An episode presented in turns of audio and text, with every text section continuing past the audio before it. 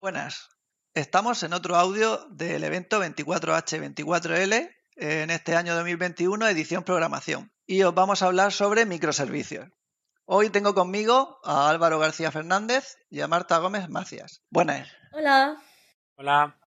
Para los que todavía no os conozcan, que después de este audio esto va a cambiar, ¿queréis introduciros brevemente sobre quiénes sois o en qué trabajáis? Eh, Tú, por ejemplo, Marta. venga, eh, me llamo Marta, soy ingeniera software eh, y ahora mismo estoy trabajando en micro- bueno, estoy trabajando con microservicios eh, y no sé qué más decir.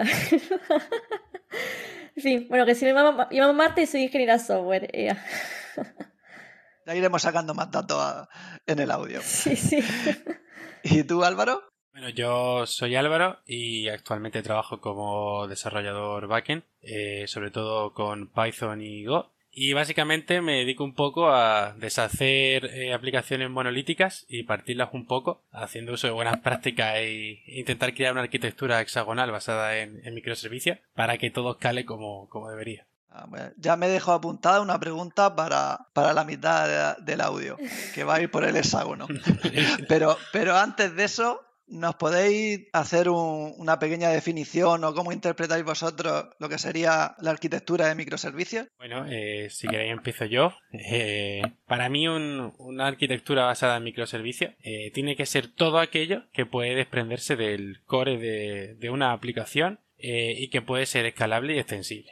Es decir, eh, cualquier eh, añadido nuevo que se haga sobre una aplicación puede ser eh, contratado como un microservicio que añada información nueva a este núcleo que sería el monolito principal, que es lo que intentamos partir para no ir añadiendo piezas nuevas y que cuando venga un desarrollador nuevo pues se pierda entre las 300.000 líneas de código existentes.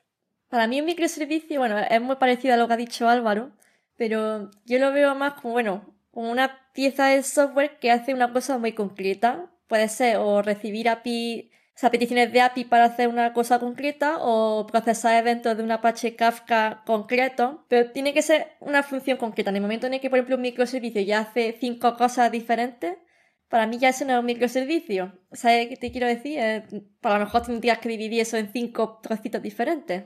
Es un poco filosofía Unix, ¿no? De programas muy pequeñitos que hacen una cosa pero muy bien. Exacto. Mm. Y la alternativa sería, como se ha hecho toda la vida, de un monolito, un programa gigante, ya sea en Java o en lo que sea, que lo hace todo, ¿no? Correcto. Esa sería la terrible alternativa y yo creo que de hecho es la tendencia de la que estamos intentando huir. Un poco lo- Y sin embargo también intentamos volver. Muchas veces hay eh, como mucho descontrol con los microservicios y a veces como eh, en una idea pequeña de una de un desarrollo de una app se intenta como sí, vamos a introducir esto de los microservicios que parece guay y tal, pero se desglosa todo tanto que al final eh, es peor la arquitectura de microservicios que la de que, que la monolítica. Entonces muchas empresas están volviendo a esa, a esa estructura eh, y, y es como que están haciendo la conversión al revés y lo están volviendo a hacer mal.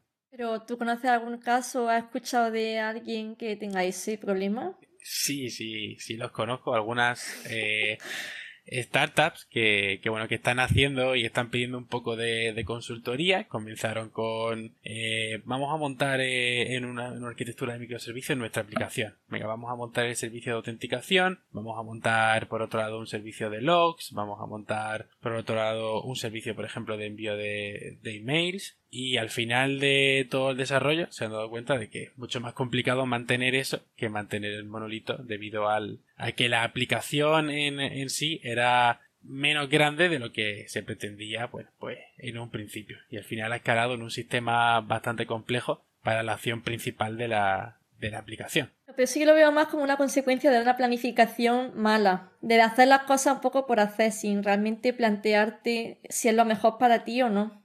Eh, sí, eh, de hecho es eso. Lo que pasa es que muchas veces, ¿no? Cuando tú llegas al mercado de la tecnología, dicen, bueno, ya que vamos a empezar, vamos a utilizar lo más nuevo. La última versión de Python. Eh, ¿Qué se utiliza hoy en la arquitectura? Eh, hexagonal. Eh, venga, microservicios. Apache Kafka. vamos a utilizar un Cassandra. Realmente no sabes para qué vale cada cosa, pero lo metes porque suena chulo. Y dices, bueno, utilizamos la última versión de todo y acabas creando un monstruo. Que al final no son microservicios, son servicios muy entre ellos. O sea, hay como mucho colapso entre ellos y al final acabas formando ahí una, un mix de todo y no hacen nada bien. Mm. Pero bueno, mi experiencia personal al menos, cuando eh, en mi caso, yo veo muy guay eh, los microservicios en el sentido de que es una cosa muy sencilla, eh, para mí es fácil de mantener y de monitorizar. Por ejemplo, monitorizar un Apache Kafka para mí es súper sencillo. Y, me, y le veo muchos beneficios. Yo no me imagino diciendo, ay, pues voy a juntar estos cinco microservicios en uno solo. No sé. Y habría que ver si cualquier aplicación y cualquier caso de uso, cualquier problema se puede resolver con microservicios o hay algunos que tenga sentido por la problemática que sea un monolito. O sea, a mí se me ocurre, por ejemplo, no sé, una aplicación de grabación como esta, la que estamos usando, Audacity. ¿Tendría sentido hacerla como microservicio? Pero es que en este caso es una cosa muy concreta lo que hace la aplicación, ¿no? Bueno, yo creo que, Audacity también se basa un poco en este mecanismo. Al final, eh, Audacity es un programa eh, y luego tiene un millón de plugins. Eh, esos plugins los puedes llamar microservicios. Tienen tareas pequeñitas que reciben algo en la entrada y hacen una acción muy concreta. Sería un, pedazo de, monolito con muchos asteroides de microservicios, ¿no? sí, sería, bueno, pues. Pero yo microservicios lo veo más como algo del cloud, si te soy sincera. lo de los plugins es más un, no sé, permitís que desarrolladores externos, es bueno, es que no sé si los plugins te refieres a un propio de dos sitios de desarrolladores externos, pero lo veo más como dejar que desarrolladores externos añadan funcionalidades, más que como un microservicio. Aunque puedo entender por dónde va. El microservicio sería, lo típico sería en una nube, claro. ya sea un Kubernetes propio o un Amazon Web Service, contenedores, ¿no? Sí, yo lo veo así. Bueno, eh, al final sí que un microservicio es algo más grande que un plugin, pero yo creo que la idea base, eh, o por lo menos la finalidad que persiga, eh, más o menos es la misma, eh, al fin de cuentas. Para mí eso que tú describes, me dice eso se llama dividir y vencer. No sé.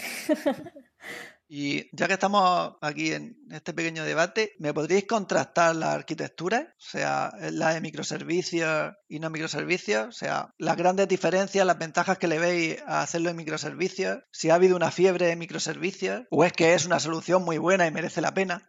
Bueno, eh, sí que ha habido una fiebre de microservicios, pero los microservicios son una solución bastante factible a día de hoy. Al final tú tienes un núcleo de tu aplicación y necesitas, no sé, comunicarte con otro departamento de, eh, de tu empresa. Por ejemplo, con, con, el departamento de data necesitas enviarle información. Entonces, eso puedes separarlo de la aplicación principal y simplemente mandarlo a, a un consumidor y que se procese en un microservicio y que ellos sean los encargados de traducirle eh, lo que necesite el equipo de data para hacer, pues bueno, su, su tarea. Pero sí que es verdad que al final cuando tienes muchos microservicios, si no tienes un sistema de despliegue bastante bueno, corres el riesgo de que un servicio que acabas de actualizar deje de funcionar con otro servicio que debería de funcionar eh, al no hacer el, el deploy eh, de una forma segura. Entonces tienes que tener todo eso bastante mejor configurado.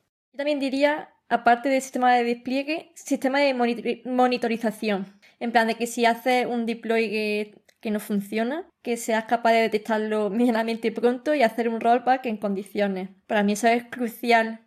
¿Y vosotros como programadores estáis en filosofía de DevOps? O sea, ¿os implicáis en esa monitorización y en seguirlo? ¿O eso se lo dejáis a operaciones y una vez terminado el microservicio, ya monitorización es, es otro cargo, es otra responsabilidad? Yo sí que me encargo de, al menos mínimo, definir qué cosas hay que monitorizar. En plan, por ejemplo, pues, eh, definir una regla, definir la gráfica y definir cuándo se supone que es límite de que ya está pasando algo malo o es aceptable, en fin. Todo eso sí que yo sí que me encargo. Y creo que como desarrolladores también es parte de nuestra responsabilidad, no solo de programarlo, sino saber qué límites tiene y cuándo se puede considerar que está haciendo algo raro o cuando se considera que no está healthy. Yo sí que me encargo de eso. ¿Y tú, Álvaro? Bueno, en mi caso un poco parecido a lo de Marta. Yo no tengo la responsabilidad de cómo se despliega esto al final en el clúster de Kubernetes que, tenemos, Eh, pero sí que me encargo un poco de saber cuándo el servicio se encuentra eh, estable y cuándo se considera que está desplegado o incluso cuándo el servicio se considera que ha migrado. Eh, por ejemplo, ha realizado las migraciones o a la base de datos o una migración de datos necesarias en esa, en esa release. Entonces todo eso, después de definirlo, al menos nosotros lo enchufamos a un prompt de un Jenkins y hasta que todo eso no está estable no consideramos el servicio por desplegado. Y si cualquier cosa falla, simplemente se hace un rollback y no se deja que desplieguen toda, todas las máquinas. Vosotros sois de los que le hacéis la vida fácil a los administradores de sistemas. Lo intentamos.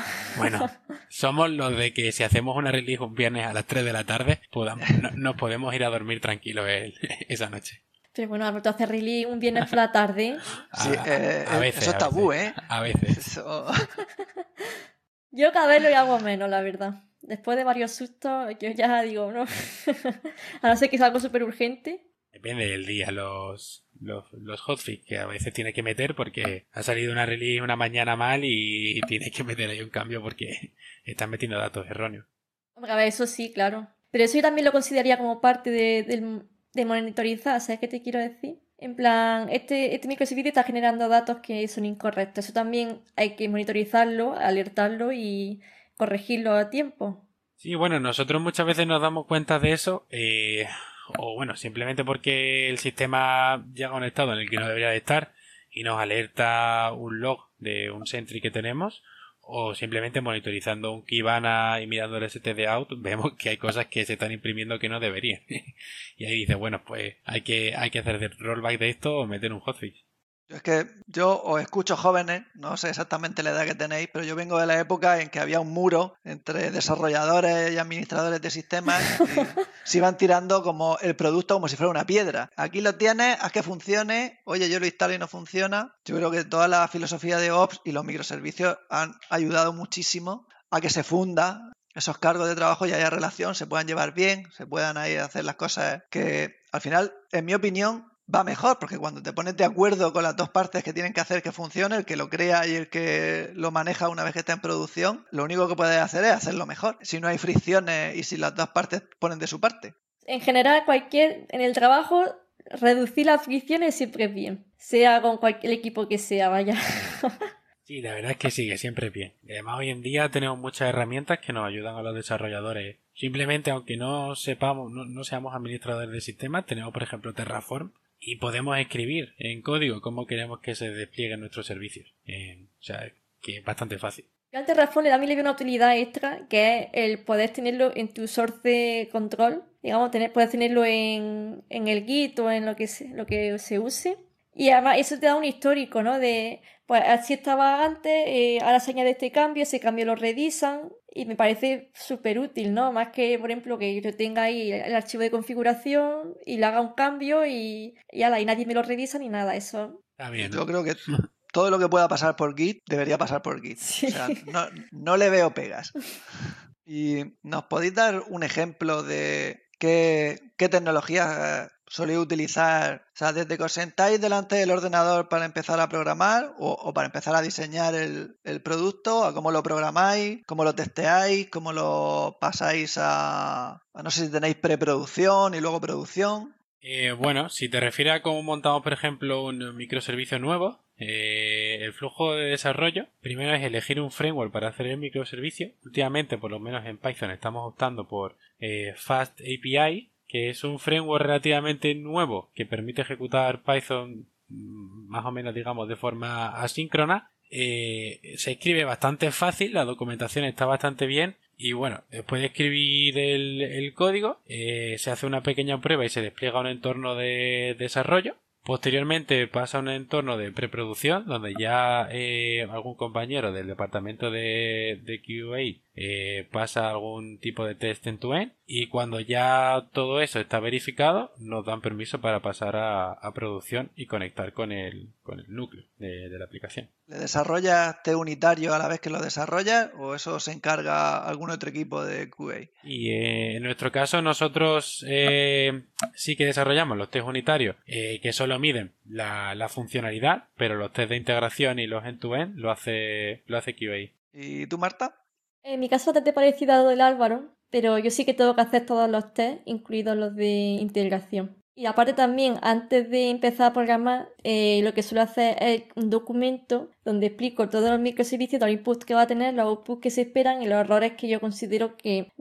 Hago un documento en el que especifico todo lo que puede eh, recibir el microservicio, todo lo que puede dar como salida, eh, qué errores puede dar, todo, todo súper especificadísimo, ¿no? Para que luego a la hora de revisarlo y verificarlo, pues al fin, la gente que lo revisa lo tenga mucho más fácil. Porque utilizáis algunos Scrum, Kanban, ¿tenéis alguna filosofía en, la empresa o es lo ordenado que seáis cada uno? Bueno, nosotros utilizamos una aplicación que se llama Shortcut, que antes era conocida como Clubhouse, pero la han renombrado porque ahora había una red social que se llama igual y todo el tema del marketing este.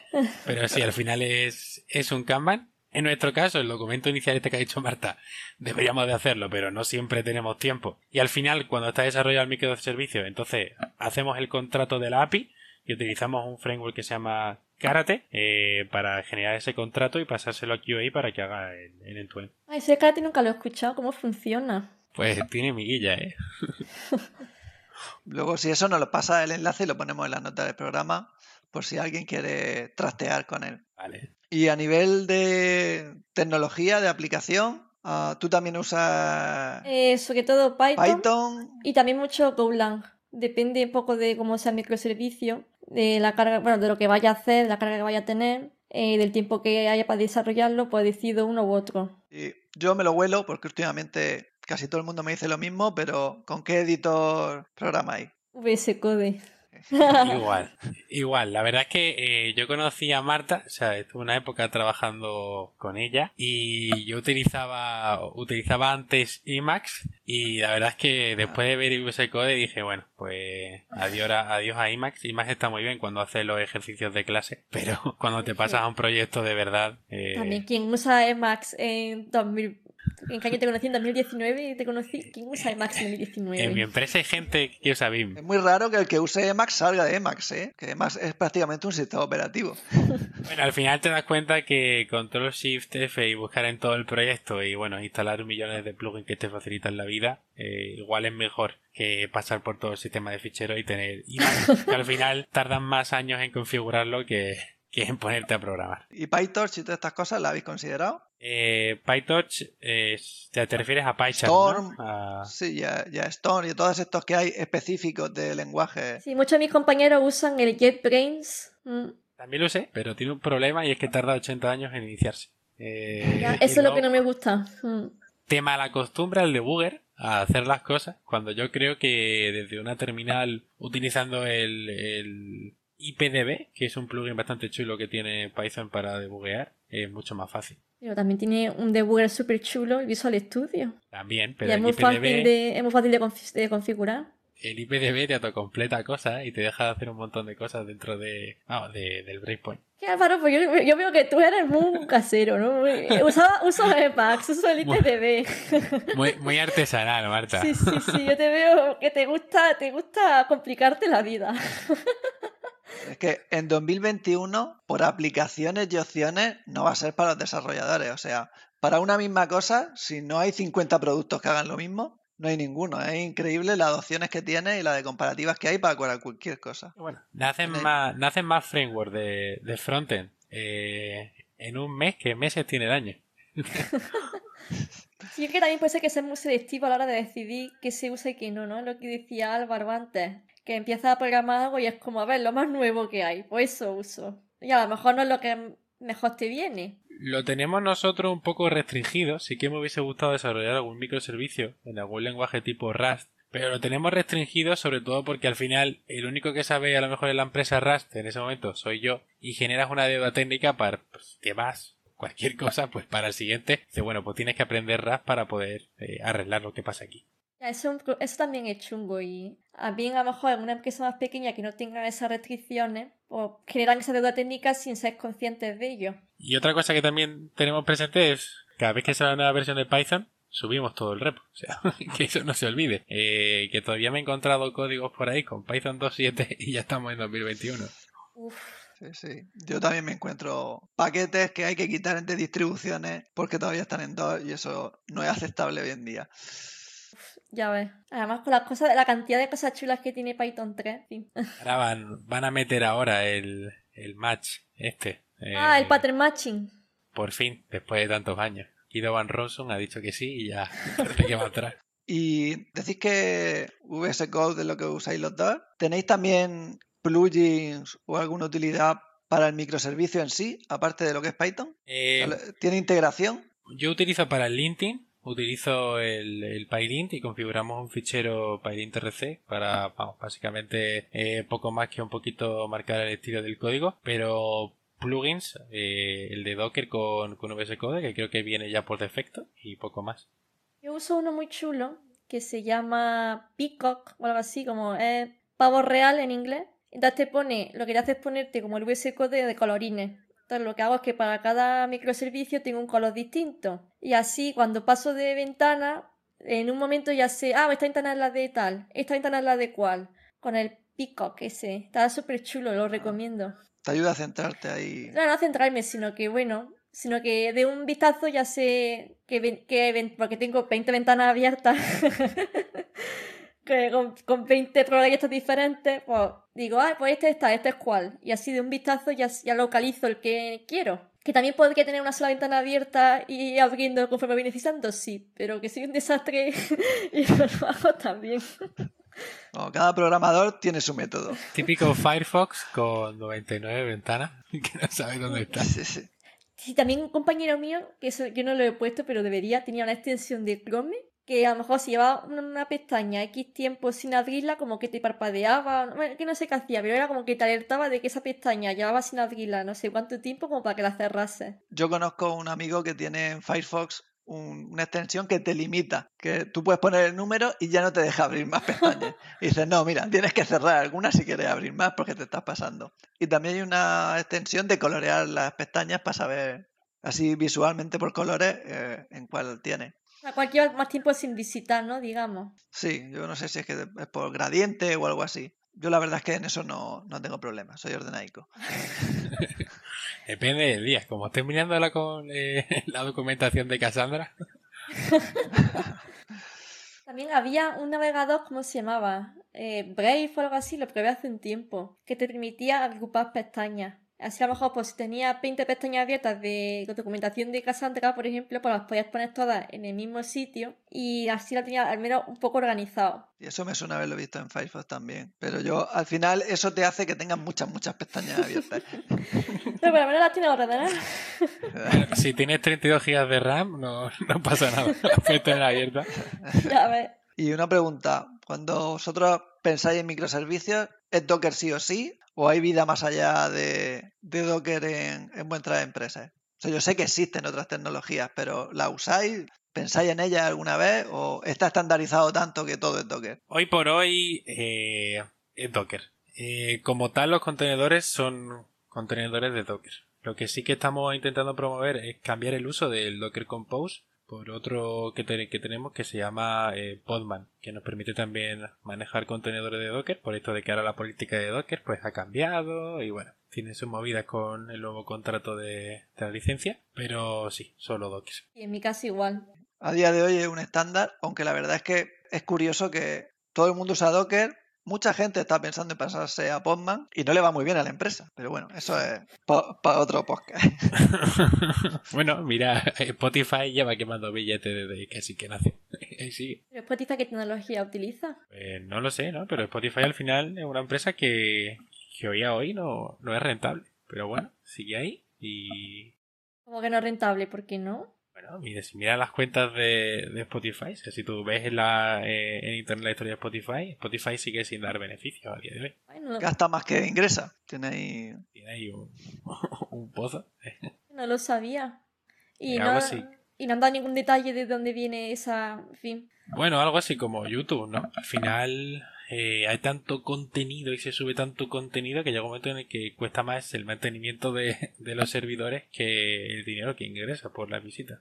Aparte Spotify tiene que soltar una pasta en derechos de autor para poder poner la música que tiene. Pero bueno, voy a aprovechar que nos hemos ido un momento para volver con una pregunta que yo no tengo ni idea de lo que estabais hablando y estoy seguro que bastante gente tampoco. ¿Qué es eso del hexagonal? Bueno, pues eso del hexagonal es básicamente. Pues Cassandra, como- Cassandra sí me suena, pero el hexagonal, ese ahí me perdió. Bueno, una arquitectura hexagonal, el término hoy en día está un poco eh, medio mal usado, ¿no? Pero algo así como una arquitectura basada en que tienes un, núcleo central y luego tienes como una especie de hexágono, que son esos microservicios, que es carga que le quitas al, al nodo central o el contenedor central, que son básicamente pues eh, funciones que puedes eh, generar, que no te hace falta eh, preguntarle. Por ejemplo, tenemos una API eh, para iniciar un proceso de compra de, de una tienda. A lo mejor esa API va contra un microservicio y el propio microservicio se comunica con el núcleo para crear esos objetos en una capa de persistencia en una API mucho menos restrictiva y mucho menos segura para ser una API conectada de forma interna. Vale, vale. Ahí. Aún así buscaré algún gráfico, pero más o menos me, me he hecho una idea. Y ¿Lleváis mucho tiempo con esa arquitectura, Álvaro? Eh, de hecho, es el objetivo es tener una arquitectura de este tipo porque es muy fácil construir un modelo nuevo y ¿Cómo que el objetivo? O sea, que aún no estáis 100%... No estamos 100%, eh, hay muchas cosas que, bueno, que siguen ahí. Nosotros ahora mismo tenemos un, código bastante legacy de unos 5 o 6 años, que bueno, vamos migrando poco a poco. Pero bueno, al final el objetivo es ese, eh, tener una API interna en la que nuestros microservicios se comuniquen con un nodo central y sea capaz de crear todos ese tipo de, de objetos con una relajación de las medidas de seguridad y que lo que se conecte a Internet sea algo que no toque, pues, por ejemplo, la base de datos principal. Entonces a Internet no conectáis, eh, digamos... O sea, a Internet iría como un microservicio, ¿no? Que haría como Correcto. de intermediario entre el usuario final y vuestro, eh, vuestro core, ¿no? Por así decirlo. Correcto. El front llama al microservicio y el microservicio se comunica con el core y empieza a crear los objetos que necesite, se lo va devolviendo al microservicio y el microservicio se lo devuelve al front.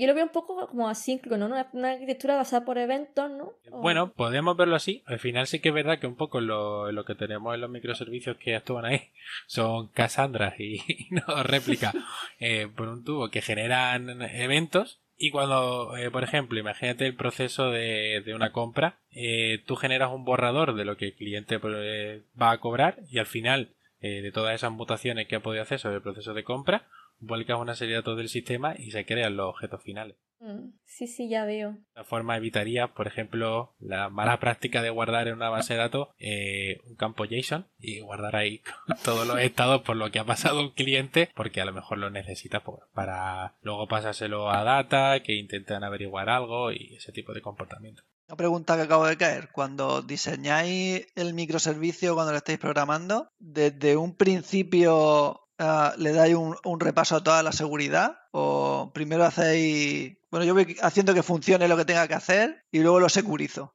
Eh, ahora mismo, bueno, la, seguridad un poco pasa precisamente por la arquitectura. Eh, luego también sé que es verdad que a la hora de desarrollar un, servicio y a la hora de ponerlo en el, de desplegarlo, tenemos un Hadolin que nos hace ver si el contenedor tiene alguna vulnerabilidad o tiene alguna algún CV crítico que, que haya que corregir y en ese caso subimos las versiones. Pero nosotros a priori no nos preocupamos de en sí de la seguridad del código. Eh, sí que bueno, eso te lo da un poco la experiencia cuando corrige el pull request o cuando corrige un poco el código, pues puedes decir, bueno, eh, esto es una mala práctica y esto está identificado en el lenguaje, que esto puede producir, por ejemplo, un, un buffer overflow, como poner que por defecto un objeto en Python es una lista en vez de poner un, un nulo y, y ese tipo de cosas.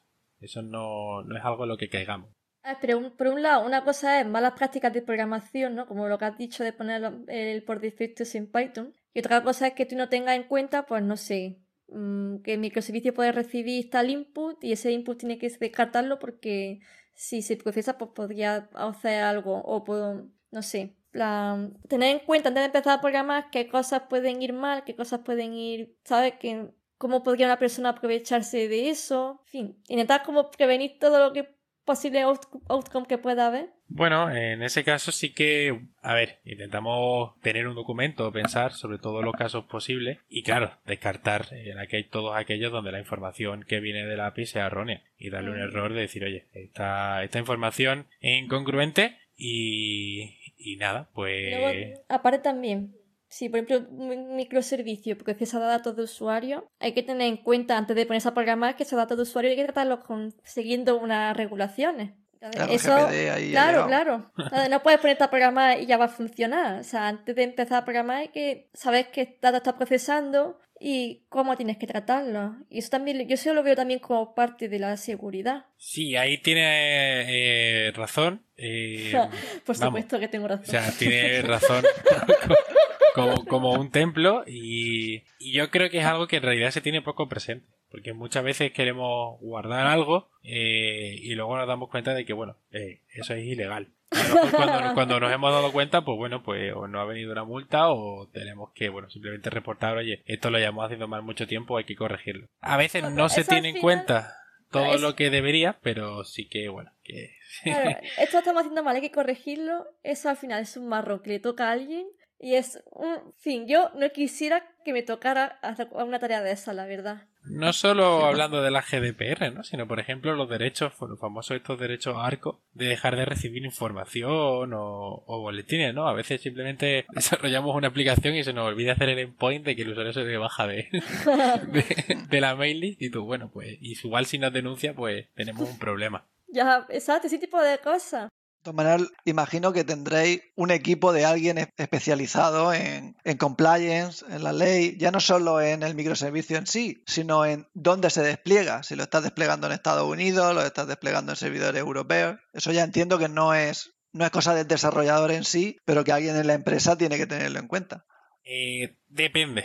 Porque si tu empresa es lo suficientemente grande, eh, en mi caso sí que tenemos un equipo de legal y de compliance y cualquier cosa antes de llegar a desarrollo pasa por una definición de producto y ellos hablan con legal y legal le dice podéis hacer esto, podéis no hacer esto o, o estáis metiendo un problema y luego hay empresas que simplemente son startups que a lo mejor tienen un abogado o ni siquiera tienen un abogado, simplemente lo tienen externalizado para que le lleven los papeles y poquita cosa más y te encuentras con este tipo de problemas. Así que yo supongo que depende un poco lo grande que sea eh, tu lugar de trabajo. Sí, yo creo que hay empresas que se dedican a dar servicios de compliance precisamente. Aunque en la mía, por ejemplo, sí que tenemos un equipo interno, ¿no? Igual que tú, igual que tú, Álvaro. Mm. Sí. Hombre, yo, toda empresa que no tenga un equipo interno, les recomendaría que hiciera una consultoría, porque es un marrón. Es un marrón legal y es un marrón de, una vez que tienes todo el producto montado con no sé cuántos mil microservicios y todo funcionando, ponte a cambiar cuatro cosas y la ola que eso provoca. Claro, el ejemplo más fácil, ¿no? Es eh, desarrollar una aplicación que sea un OCR del DNI. ¿Qué pasa si te aparece el DNI de un menor? Eh, ¿Qué consecuencias legales tiene eso? Yo, yo a priori no lo sé, pero si se lo pregunto al equipo de legal, pues me dice, bueno, pues no lo puedes guardar, o tienes que reportar que alguien ha utilizado la aplicación con un DNI de un menor, o cualquier cosa. Pero eso sí que a la hora de desarrollar, pues lo tienes en cuenta más bien una vez pasa, no antes, porque no caes. Claro, de ahí el, antes de sacar el producto, pasar el documento a alguien que sí, en el equipo este de Legal and Compliance para que digan, uy, esta te dio cuenta. Estas 500 cosas que se me han ocurrido a mí, a que tú no las has pensado. Claro, claro. Ah, yo soy consciente de que hacer documentos es aburridísimo, yo soy la primera que dice, joder, pero pero bueno. El típico, ¿no? Eh, típico documento de, o de seguridad o en el que tienes que recoger los casos de uso y es un documento bastante largo el de, mismo de requisito nos da mucha pereza a los desarrolladores pero bueno al final es algo que, que es útil por documentación. no, la documentación es el código ¿no? la documentación es el código por lo menos que el código esté bien documentado, porque tal no tener documentación y el no tener código legible son dos problemas diferentes. Yo soy un poco... Muy bonito que quede en Python. Un poco estricto con eso y para mí en Python toda función tiene que tener su docstring con lo que hace. Eh, al margen de cómo tú escribas el código, pero por lo menos para llegar y de un vistazo rápido de una línea saber lo que hace una función. Pero bueno, yo creo que eso se escapa un poco porque ese, ese concepto de programar bien y legible es, eh, aplica a microservicios, a monolitos, a, la, a programar aplicaciones de escritorio, a programar en la nube o yo qué sé, a cualquier cosa incluso un script en base que va a compartir en GitLab. Exacto. ¿Y vosotros cómo veis? Estamos en el 24H24L programación, pero 24H24L la esencia es software libre. Entonces, ¿cómo veis el panorama de microservicios software libre, software privativo? Hay mucho software libre, 50-50, el software privativo lo está petando y yo no me he enterado. A ver, yo creo que las tecnologías, la mayoría de tecnologías que triunfan son libres. En plan, a la hora de programar y a la pero luego, por ejemplo, es verdad que a la hora de desplegarlo en producción y tal, los entornos que se usan la mayoría son, por ejemplo, yo pienso en Amazon, que es privativo. y va a una conferencia de programación cloud y es todo Amazon y todo el mundo usa Amazon. Entonces sí queda que las tecnologías son libres, por ejemplo, o Python o el FastAPI que ha dicho antes Álvaro. Bueno, no sé si el Cassandra es libre, pero seguro que sí. Em, seguro que, ah, que Álvaro me confirme. Pero yo sí que veo que las tecnologías que se usan para programar sí que son libres, pero luego eh, el cloud, la infraestructura cloud no. Sí, que aunque uses Kubernetes, está dentro de una nube privada de alguien, ¿no? Claro. Sí, yo creo que hay bastantes cosas libres. Eh, si mal no recuerdo, Cassandra es libre. Precisamente lo que te vende la empresa Cassandra como tal es un Cassandra as a Service. Eh, Cassandra es libre, te lo puedes montar tú como, como quieras, pero es tan complicado de configurar que al final te merece la pena de contratar los servicios de, de, la empresa y bueno, de que te den un puerto y una contraseña y de bueno, ya me conecto yo y ya vosotros me lo dais hecho.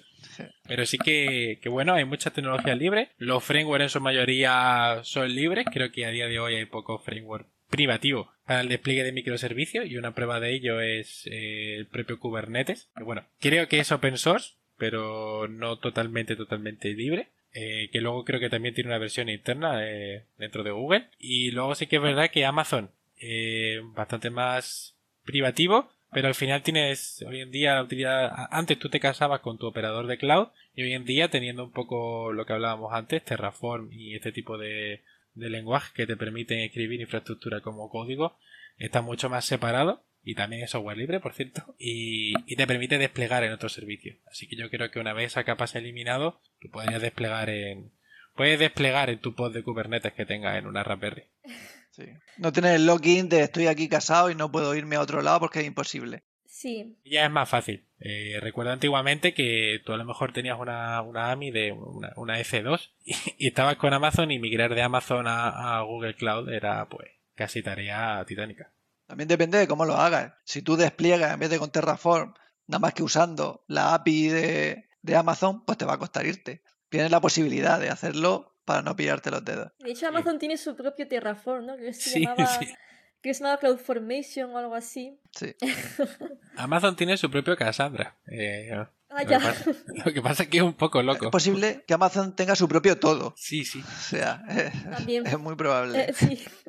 Aunque yo en eso soy de intentar utilizar lo, el estándar. Siempre, igual que con los protocolos de Cisco, yo intento los estándar. No la parte propietaria que te haga lo mismo, aunque sea un poco más dulce porque te ates. O sea, prefiero Terraform, aunque tenga un par de APIs menos, que la que me tengo que quedar con esta sea, sea lo que me guste o no. Claro, pero la cosa es que proveedor como tal, plan proveedor cloud que sea libre, que tenga todo open source. Y lo único que se me ocurre, y no sé si es open source o no, es OpenShift de Red Hat. Sí, IBM. Bueno, y, y OpenShift eh, es open source, ¿no? Pero tampoco es libre 100%. Eh, tiene su parte. Es de código abierto, es código abierto. Sí, es código abierto, que ya es un paso. Hombre, es más abierto que otras alternativas, claro. Es más, es más abierto que Amazon, claro. hombre, yo creo que a capacidad para montarse tu infraestructura con código abierto, ya sea tu OpenShift, tu Kubernetes o las miles de tecnologías que hay, son empresas muy grandes. O sea, eso sí pueden hacer una nube interna todo con software libre. Empresas más pequeñas puede irte al híbrido y tener un par de cosas. Pero claro, lo más sencillo, lo más rápido, controlando bien los costes, porque se te puede ir ahí, si no lo vigilas, es irte a un Amazon, a un Google o incluso un Azure. Claro. Pero, es que, claro, lo que te has dicho antes, ¿no? De que las empresas grandes pueden hacer su propia nube y tal, eso es verdad. Pero esa nube también hay que monitorizarla, esa nube también hay que mantenerla y, claro, eso es un coste. Necesitarías tener un equipo de Devo muy grande para mantener esa infraestructura. Y hay empresas, bueno, que no están dispuestos a asumir ese coste. que de hecho esa es la ventaja del cloud, ¿no? Sí, no, yo estoy pensando en, en, bancos y algunas empresas de este estilo que aparte necesitan tener ellos los datos, que no pueden permitirse que, salgan fuera. Bueno, los bancos hoy en día en PyCobol, ¿no? o en Cobol tampoco tendrán mucho micro... no, Mucho microservicio desplegado. No, no, te sorprendería, ¿eh? Hay, hay mucho banco con Jenkins y microservicios. Lo que pasa es que lo tienen para otras cosas. Imagínate su, su aplicación del móvil del banco. Es, esa no va en call. Esa pues, lo mismo hay una API que se comunica con la parte de, de para sacar algo, pero también tienen tecnología moderna. No, más que nada porque tengo un amigo que trabaja por, por esos lares. bueno, está bien saberlo. Mm. ¿Y vosotros qué recomendaríais? ¿Alguien que nos está escuchando, que sabe algo programar básico o que quiere aprender a programar? ¿Qué camino le recomendaríais si quiere ir por microservicios? Pues mira, primero aprende un poco de, de Python y luego aprende framework y luego tira por aquí. ¿O qué consejo le daríais? A ver, si, es que depende del nivel que tenga la persona. Estamos hablando de que tiene cero idea de programación. Ya puedo hacerme dos casos. Uno que es mi mujer, que quiere cambiar de carrera, y otro es alguien que ya programa habitualmente. Que, por ejemplo, a alguien que tenga cero idea de programación, que quiera cambiar de carrera, no le diría aprende microservicios. Primero le diría aprende a programar. Y ya luego, cuando sepas programar, pues ya cuando quieras hacer un proyecto más grande, ya miras qué es lo que te viene mejor. Pero... Pero le recomendaría empezar a programar. ¿Aprende a programar en general o empieza aprendiendo Python? Yo lo que suelo decir a la gente es que intente replicar proyectos que... primero aprenda a programar un poco en general. En plan, implementar cosas muy sencillitas y más o menos para entender cómo funciona. Y para entender un poco el proceso mental que hay que seguir. Y ya cuando sabes programar, pues si quieres aprender a hacer algo un poco más grande, intentar replicar un proyecto que conozcan. Eh, bueno, yo he intentado muchas veces enseñar tanto a mi padre como a mi madre eh, cómo pienso yo, porque en casa hemos tenido muchas disputas, me dicen que yo pienso raro, entonces muchas veces le he puesto problemas y le he dicho, bueno, ¿cómo lo pensaríais vosotros? Entonces, para una persona que nunca ha visto nada de, programación, yo empezaría eh, con un libro de, de análisis y diseño de algoritmos básicos y que aprenda a pensar de forma abstracta y que coja ese pensamiento abstracto tan característico de, los ingenieros y de los desarrolladores. Hay cursos de, Stanford, bueno, no, yo, no he hecho, yo no he hecho los cursos, pero lo he visto.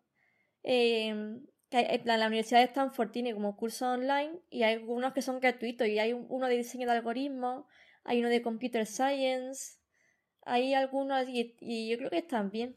De hecho, y si mal no recuerdo, tengo un amigo que lo hizo porque quería, bueno, estudió marketing y bueno, la vida de marketing es complicada y quería dar un giro a su vida laboral. Y dije, bueno, pues empieza con algo de esto y vio un curso de, de Stanford de estos y le ha ido bastante bien. Ahora está en un eh, interno de esto, no me acuerdo cómo se llama, ¿no? Pero bueno. ¿Internship? Eh, no, está eh, en un proyecto de estos que te obligan nada más que a programar 24-7 y, estás ahí seis meses de intensivo. Pero un bootcamp. Un bootcamp, eso es. Un, ah. bootcamp. es una, formación. Eh, pero primero empezó por ahí, le fue bastante bien y, me dice, bueno... ¿Cómo que le fue bastante bien? O sea, que le gustó, ¿no? Digamos. le, gustó ese tipo de pensamiento y bueno, ya una vez empezó por ahí dijo, bueno, eh, voy a empezar a, escribir un poquito de código. Empezó con Python muy básico y ya luego se mudó a hacer un, bootcamp. Ese fue su flujo. Y los bootcamp, esta pregunta va un poco fuera de lo que es el podcast, pero pregunta random, ¿bootcamp estáis a favor o en contra? Depende. ¿Qué depende? Si el bootcamp es full stack TypeScript, estoy en contra. Porque eh, full stack, JavaScript, TypeScript, con un framework y luego desplegar y eso realmente, eh, al final acaba, al final de seis meses es imposible saber todos los conocimientos necesarios como para poder hacer un despliegue seguro. Pero si es un bootcamp sobre un lenguaje concreto, sobre cómo hacer algo concreto, por ejemplo, de un backend, un bootcamp sobre solo frontend, creo que están bastante bien para iniciarte en el mundo de, la programación sin pasar por una carrera o una formación eh, eh, superior. Sí, yo pienso igual que tú.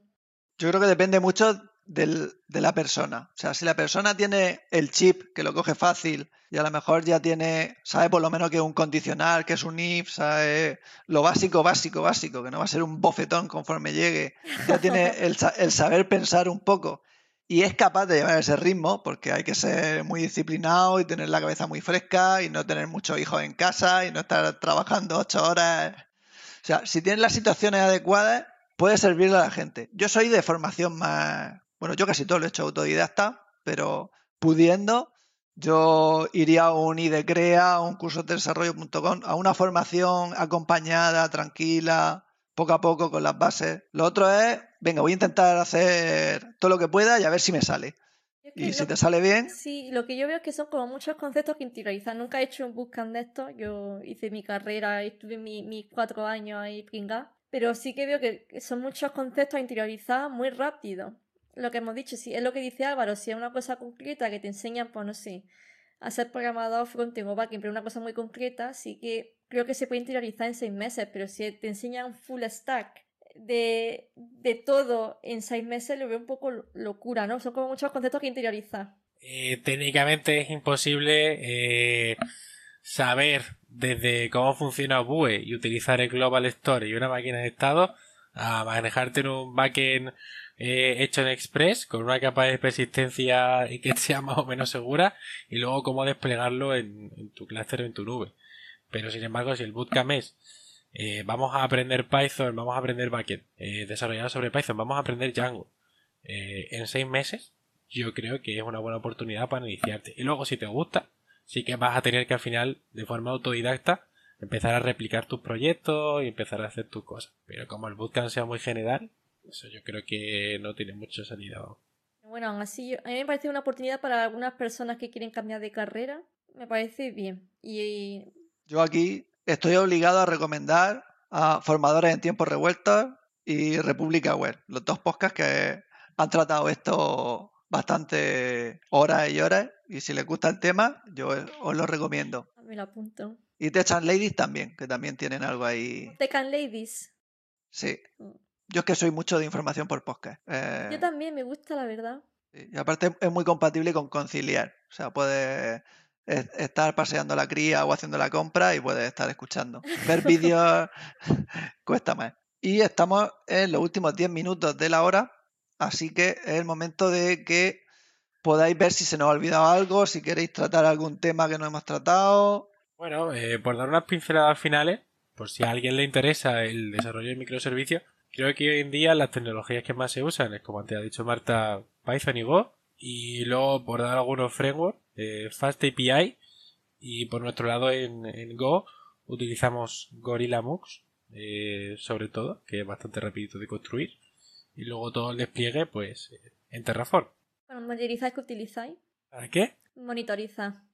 Eh, bueno, para monitorizar tenemos enchufado el STD out del contenedor a un Jenkins y hasta que eso no está estable en función de lo que nosotros definimos no despliega y una vez está desplegado todos los logs se enchufan a un, a un Elasticsearch y luego en Kibana pues vamos viendo las métricas y vamos viendo si hay algún tipo de error, si hay algún warning, si está saltando más de la cuenta y además tenemos un Sentry eh, que lo conectamos a Slack y no estamos atentos al Kibana en algún momento, pues bueno, Sentry nos chiva de que hay algo que se ha roto.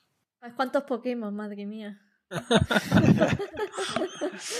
el mundo de los microservicios. Aunque bueno, más o menos, si me pregunta a mí, sería más o menos igual. Empiezo aquí la ristra y estoy 10 minutos diciendo, pues bla, bla, bla, bla, esto, esto, esto, sí, más o menos igual. Yo Sentry es una cosa que no conocía hasta que no esté eh, donde estoy ahora trabajando, pero lo recomiendo un montón. Eh, si el Sentry está bien configurado, te permite averiguar de un vistazo bastante más rápido porque loguea muchas más cosas al final que, que, que a loguear toda la traza eh, encontrar el error y cómo, vamos, todo en un, en un simple vistazo y te lo chiva por el LAC además. Y aunque sea parecido, Marta, dinos tu favorito. ¿Cuál? Mi Pokémon favorito.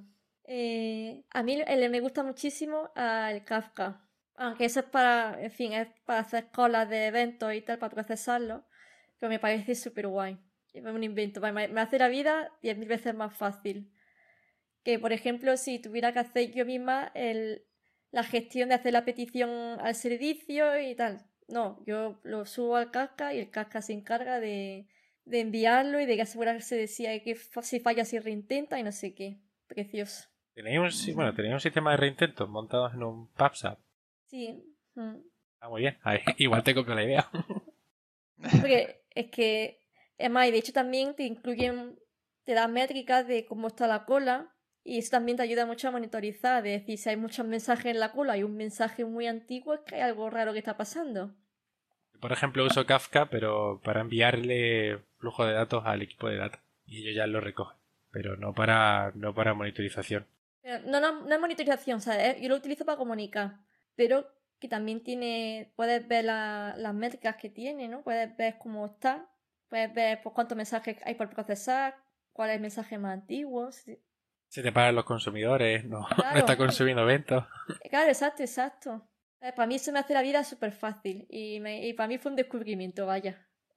Ah, muy interesante. Y como queda poco, un, par de preguntas cortas. ¿Recomendáis o utilizáis vosotros a contribuir en, GitLab, en GitHub, en proyectos de software libre para, no sé, por, por divertimento, por hacer un currículum online, por ayudar a la comunidad?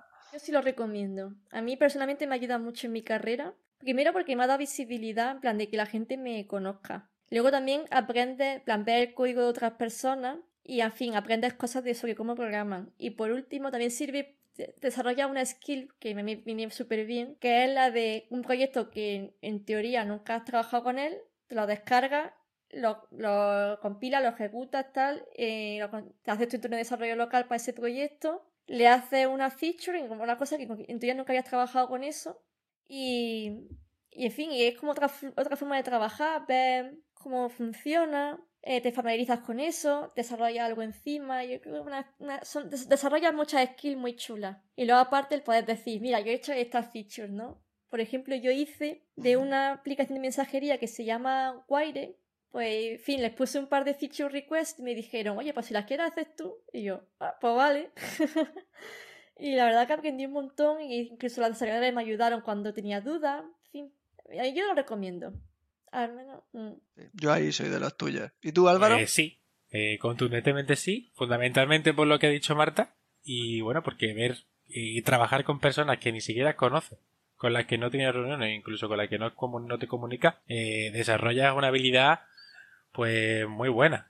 sobre todo a la hora incluso no, necesitas colaborar con contribuyendo con código, también puedes colaborar revisando pull requests que se hacen a, a los repositorios de software libre eh, coges algún framework que esté en uso, por ejemplo FaceTPI, nosotros le hemos hecho alguna, alguna pull request para incorporar alguna característica que necesitábamos, a lo mejor la empresa decía, bueno, eh, no utilicéis este framework si todavía no tiene esta característica, y hemos dicho, la desarrollamos nosotros y cuando la incorporen ya lo podemos usar. Y es muy útil porque te sirve para utilizar eh, tu código favorito, tu paquete favorito y seguir actualizándolo, que nadie lo deje de continuado no, es, mucha sorpresa, pero 24H24L recomienda contribuir a, a los proyectos de código libre. Pues se nos ha acabado la hora, creo que casi le hemos clavado, así que lo primero, muchas gracias por vuestro tiempo, ha sido un, placer compartir esta hora con vosotras. muchas gracias también, que a mí, me ha parecido súper interesante. Tengo que decir que al principio estaba un poco más corta y ahora ya que me había empezado a soltar se acaba el asunto, pero bueno. Bueno, ya sabéis que lo mismo tenéis un extra cuando acabe la hora. y un saludo a la audiencia. Saludo, encantado. Saludo.